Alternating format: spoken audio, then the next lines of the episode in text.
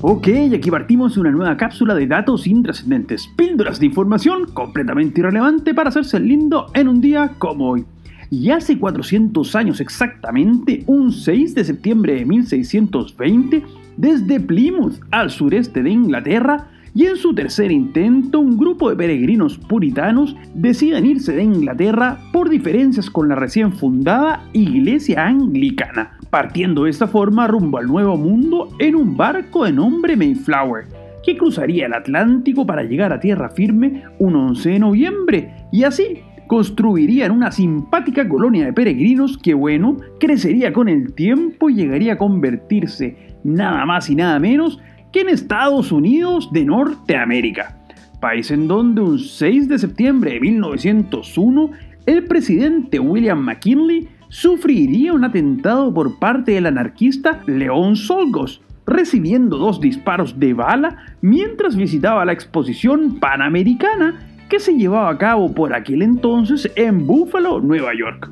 Y si bien le pudieron extraer una bala al pobre de William, los doctores fueron incapaces de encontrar la segunda, por lo que la dejaron dentro del cuerpo del mandatario. La paradoja de todo esto es que en el lugar en donde ocurrió el atentado justamente se presentaba la máquina de rayos X, pero los doctores no se atrevieron a usarla por el desconocimiento de posibles efectos secundarios. Y bueno, sería esta segunda bala la que finalmente le causaría el día 14 de septiembre la muerte al presidente. Mismo destino, aunque claro, con distinto origen, que el que sufriría también un día como hoy de 1910, el recientemente asumido y completamente olvidado presidente de la República de Chile, don Elías Fernández Albano.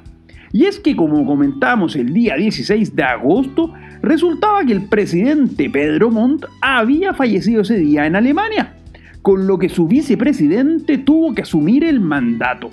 con tal infortunio que, durante la misa fúnebre de su logrado antecesor, contraería un resfrío que terminaría en pulmonía. Y bueno, así, en menos de un mes, se moría un segundo presidente de Chile. Y todo apenas a 12 días del primer centenario de la nación, que se quedaba sin maestro de ceremonias y que vería en forma rocambolesca como el bueno Emiliano Figueroa terminaría siendo el anfitrión que se luciría ante los otros mandatarios invitados para la ocasión a la capital.